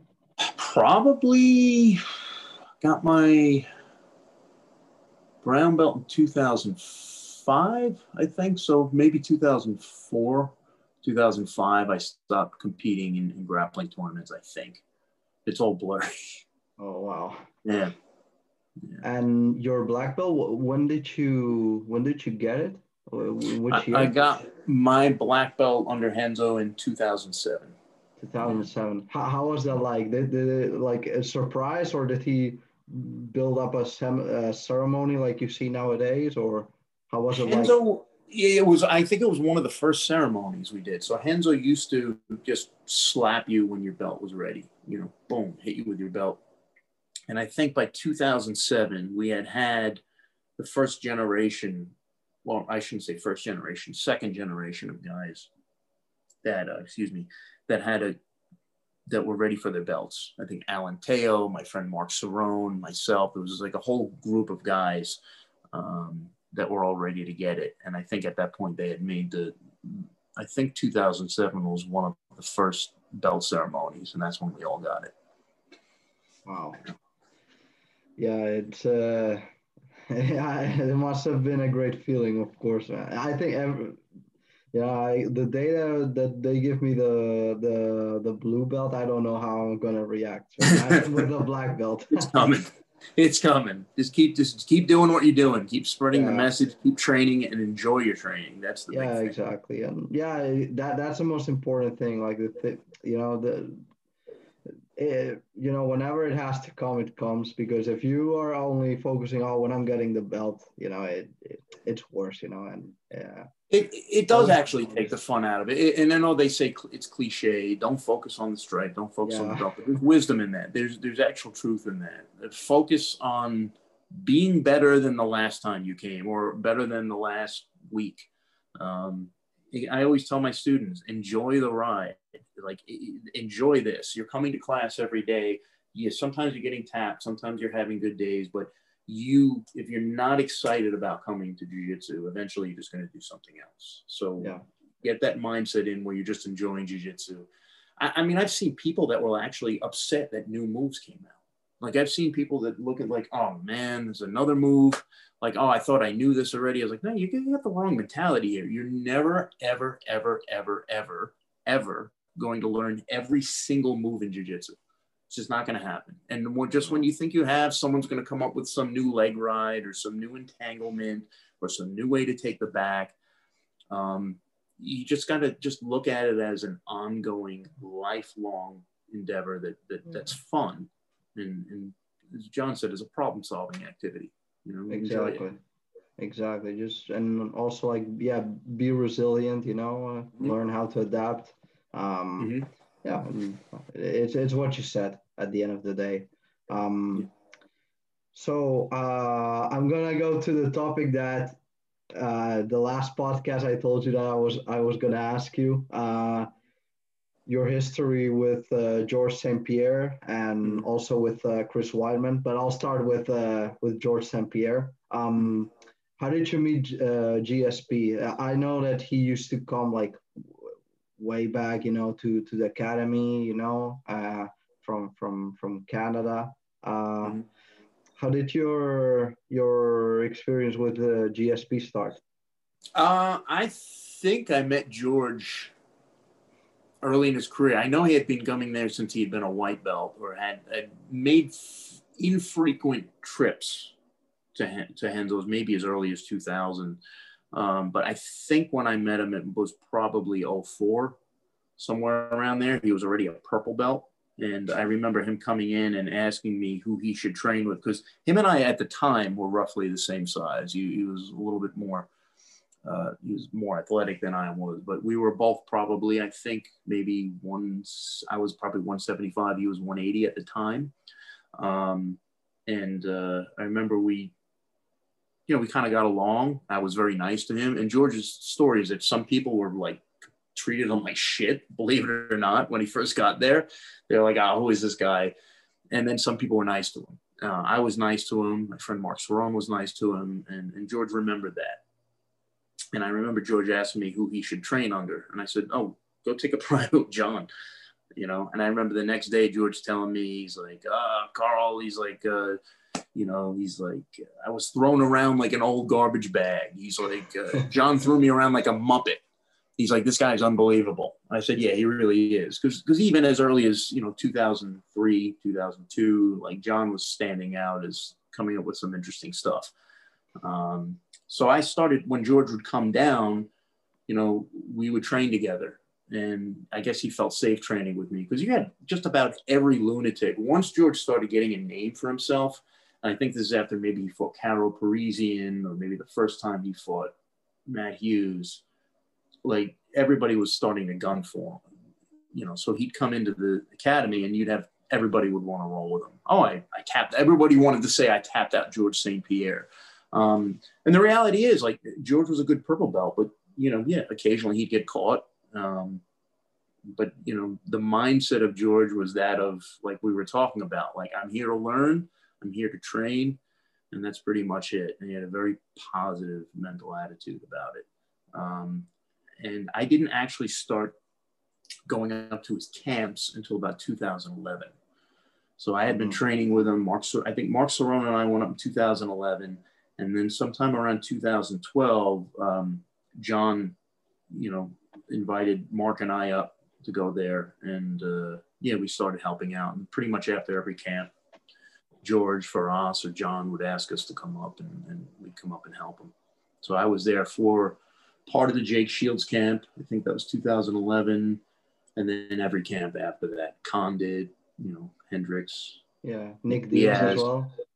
Diaz especially because I I was built a little bit more like Nick Diaz and and you know I think I wasn't one of the camps because mind you like Mark and I have our own academies we had our own uh, schools so some there were a couple of camps where John would go up one time during the week and then when he couldn't come up, like Mark and I would go up to help and supplement and, and kind of report back. Yeah. Um, but for Diaz especially, I remember watching a lot of Diaz video because I'm a Diaz, huge fan of the Diaz brothers. He's got well, I, I'm not Nick Diaz, and, and you know, I, I yeah on the ground, like his game's still different than mine, but I, I noticed, you know, he had very tricky swinging arm bars, Granby, like occasional Granby rolls, and he turtle, he locked Kimuras from turtle just to confuse you. Nick was one of these guys, and I don't personally know Nick Diaz. I think my friend Daisuke knows him. Obviously, Jake Shields knows him. I, am actually a huge fan of, uh, of him as a fighter, but I never actually met him but yeah, Nick Nick was Diaz was one of the first guys you'd see that didn't. He wasn't known for this like explosive ability or this wrestling style, and he'd always get up, and he usually end up on top, or or he'd get a submission, or you know, and he'd go to four point stances to stand up. So I started doing all of that, and I started really, really focusing on doing that for for uh, for that specific camp. Um, yeah. Condit was another camp that I, I really tried to mimic. And Condit's taller than me and is a tricky, but he had a very weird guard. And we said with Condit, he always winds up on top. He doesn't really initiate a lot of takedowns, but he scrambles and he does weird things and he's tough. Um, so a lot of my game working with George was was guard. You know, Mark Cerrone was bigger than me, and John always brought up other killers. You know, eventually sort of bring up Garry, Gordon, um, and uh, so it was always good training partners for George. But it got to the point where like George is really, really hard to submit, almost impossible to sweep, very hard to sweep. But as far as like if George is in your guard, close guard, good luck armbarring him.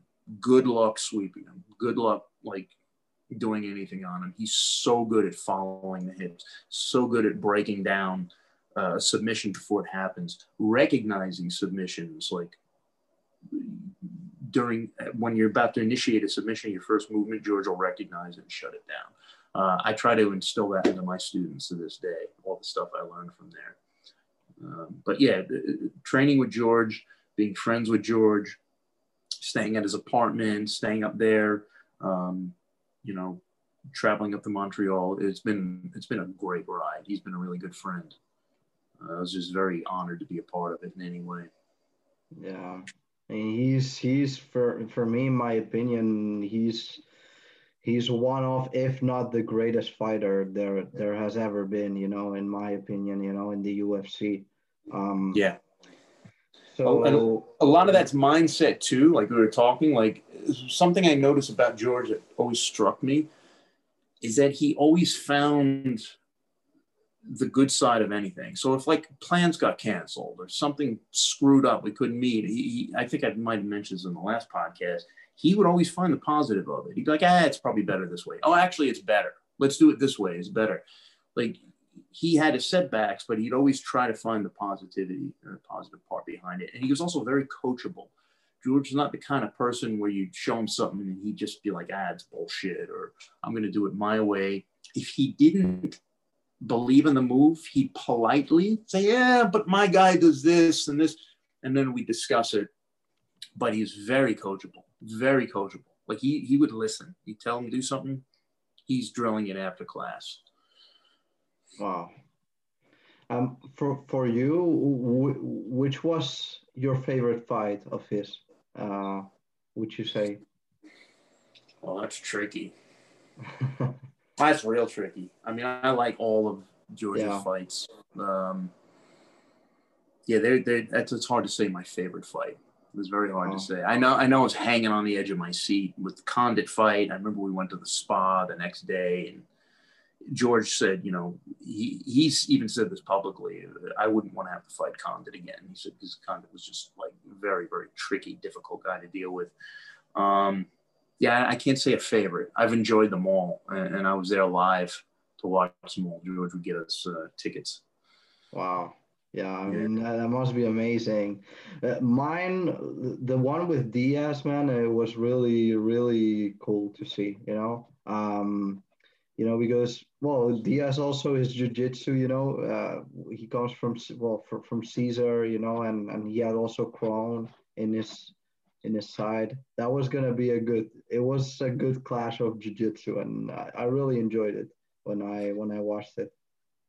And George even said afterward, he goes, "Man, he goes the way Nick Diaz moves. He goes, I don't think we could have prepared for him like this. George just said there's just something about his movement, which is a little funky, like different. Um, and you know, John was like, "No," because you did everything we showed you to do. You shut his game down, and, and we, John and I, we we, and Firas and everybody, we really believed that you know Diaz had been fighting pretty much the same way for 20 years. Like that, he just had a Diaz style. This is what he tends to do in fights. He didn't change much and it worked for him. So in terms of preparation, we we thought it was pretty clear cut. And it and it yeah. seemed to work. But I remember George saying afterwards, no, like he he moves weird. Like he moves differently. He's very dangerous. Yeah. Um something I wanted to ask you, Carl. Um, the last uh, the last fight of uh, GSP uh, against Michael Bisping here in, in well in Madison Square Garden. Um, I saw the podcast uh, with um, well that that Joe Rogan had with uh, John Danaher, um, mm. and John mentioned that he had maybe to cut like two weeks of the training camp because he was having some stomach issue. I don't know, correct me if I'm wrong, but he kind of had something that he had to stop for maybe a week or two weeks. Uh, George, George yeah, yeah I, I was there. Now that that camp, remember that camp had happened during Abu Dhabi, so I think a lot of the the uh, DDS were in Finland. I think it was Finland that year. Oh, yeah. 2017. Um, so the first part of the camp, they weren't there as they were in Finland, and Mark and I were going in the beginning. Um, and then near the end, they all came up and John tied everything together. Um, I remember sitting at breakfast and watching George have a hard time holding his breakfast down. Like he just didn't feel well. Um, we knew George. George has incredible stomach. Like he'd eat like a huge breakfast and then go train like 20 minutes later and be fine. Where Mark and I were like, dude, I can't eat breakfast and just go have this training session like this. We, we'd have to like eat differently than him. But it was the first time I had seen George have a hard time holding down his food, uh, complain of stomach issues. Um, and I think he had said publicly later on that he, that he had colitis. So it turned out he actually did have a serious thing going on, which I think he got under control later on with, with fasting. I think he had done a lot of fasting. George is very smart. He always gets the right people around him. But yeah, I definitely, uh, Mark and I noticed every morning we'd make a, a, comment and be like, man, George doesn't look like he's feeling well. And then I remember, you know, it, it, turned out later on that, yeah, he indeed had something going on. The weight cuts were hard for him too for that fight. Yeah. yeah I know he was packing on weight for that fight. So I can't remember the weight cut for that fight there's always a prep, but it, every, everything it was a very hard camp. It was a very difficult camp. Yeah, but he, he did a good. I I love the way uh, he fought and you know how he finished Michael Bisping. You know and um, yeah, you know props to him for his career. You know he's a legend. You know and um, yeah. but by the way, it was a you know, I remember when, well, uh, when Khabib fought uh, maybe a month ago, or something like that. Uh, I texted you and I asked you about what the uh, about his fight. Um, and you know, obviously now he's like the number one, I believe, in in in, in UFC. Mm-hmm. Um, so how you know, there's been a lot of talk, you know, about about a potential GSP versus Khabib in the future. That's like the the dream match, you know, that everybody wants to see. Um, in your in your eyes, man, you know, uh, do you think it will happen? Don't do you think it won't? Uh, how do you see it? I, I mean, Mark and I have talked about it, speculating, and I I don't see it happening now the way the current things are going, especially with uh, Khabib retiring. I know George was open to the idea for a while. Khabib and I think under his dad wanted it to happen, and, and always respectfully so. As far as I know, everybody says Khabib's a great guy. Like he's literally a respectful, nice guy. And even with George, like they're calling him out, it, it was very respectful. It was like, listen, we think you're the best, and we want to do this for this reason.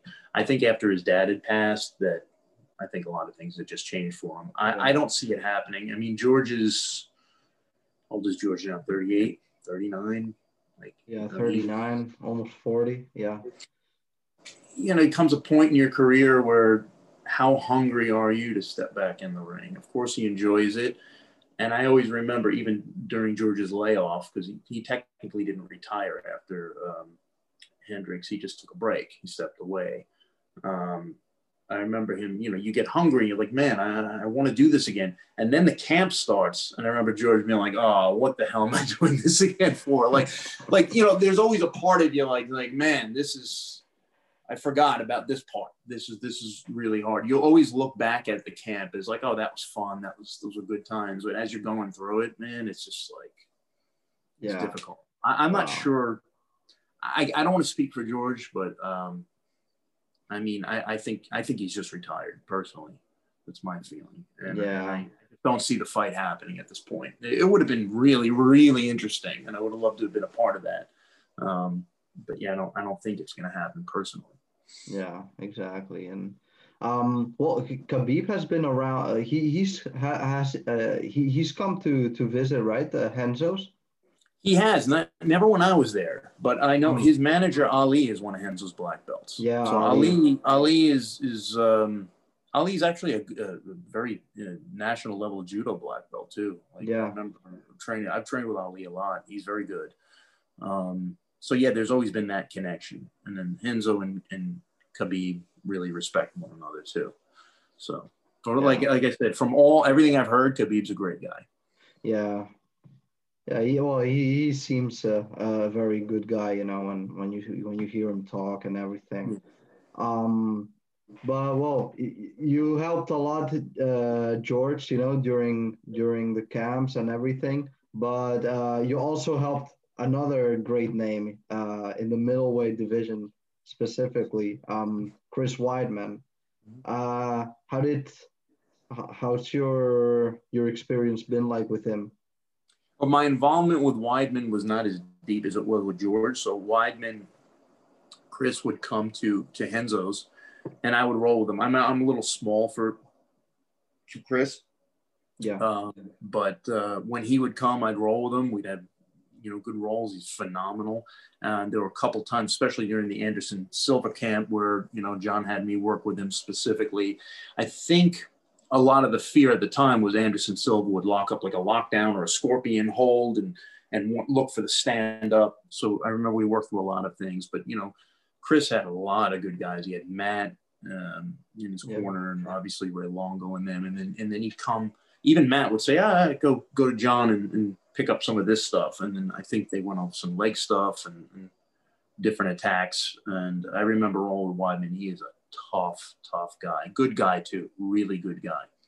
Um, but the thing about Weidman is people would say early on he was a guy that wrestled Division One at Hofstra. Doesn't need to really be on the bottom in the training room, but he would put himself on the bottom. He, he would put himself in guard. Like he really wanted to learn jiu-jitsu A to Z. Um, and apparently he was, you know, he got very good at it, phenomenal at it.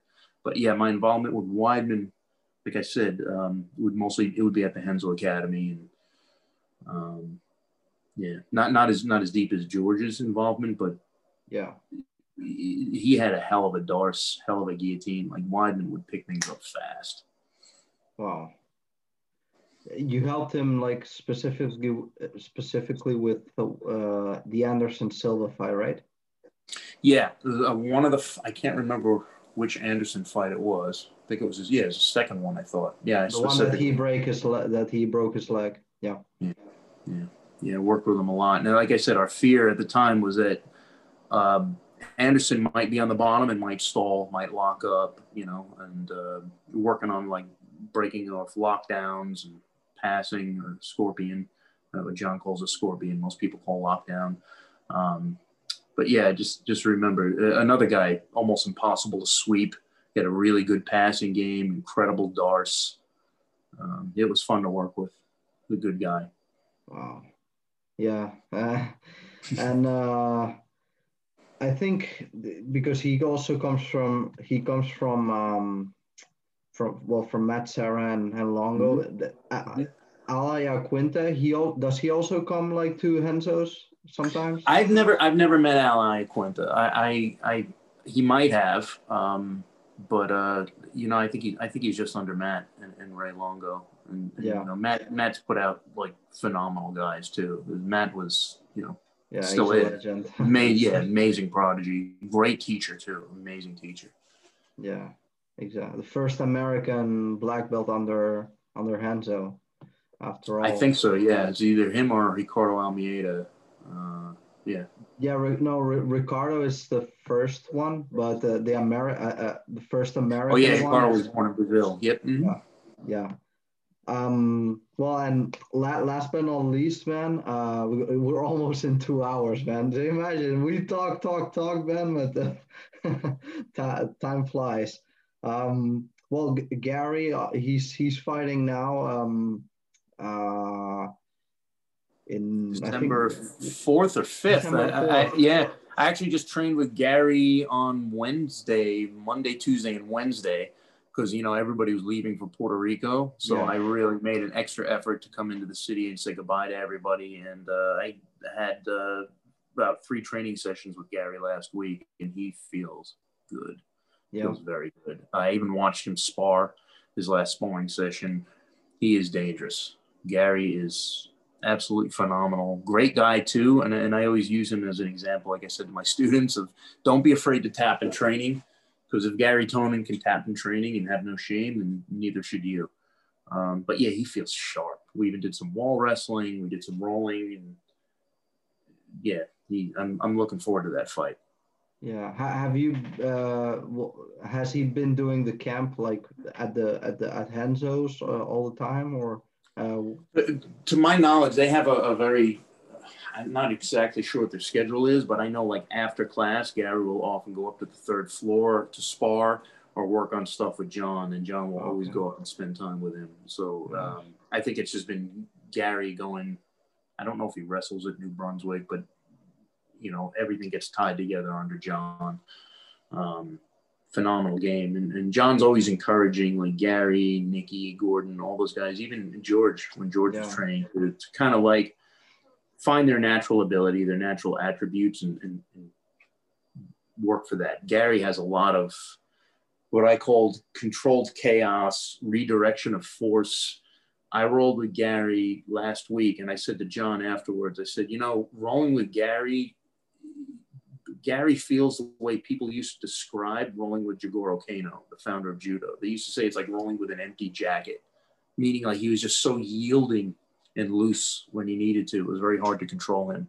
Wow. Um, I found that with Garry. Same thing. He's just, I know he, you know, he's flowing but but he's very very hard to like lock down or use force against that he won't roll through and use against you. Very very very good use of momentum and, and what we call scrambles or control chaos. Wow. Yeah. I think, you know, I think he will come up with the victory, you know, um, and hopefully he gets that shot in the title, you know, I think he deserves it, you know, he, he, he's undefeated, you know, and I think he's proven, you know, that, that he can, he can have the opportunity for for the belt, you know, for the title. Yeah, absolutely. Yeah. So yeah, so hopeful hopefully he wins and um yeah man and and then after he he goes for the title. Yeah. So I, I'd like to see him with the title. I'd love to see him in the UFC. Exactly.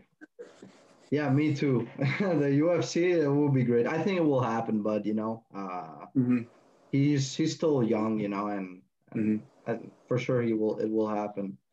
But yeah, Carl, man, it's uh, it's it's been uh, a good podcast, man. Um. I really appreciate you taking the time, you know, uh, to talk to me, and uh, it's really a, a great learning experience for me as well, you know, to learn about your history and and and all your experiences and and everything in general, man. I, I really appreciate the chance that both of the chances that you you've given me, you know, to to talk to you, man. and you know really thankful for that.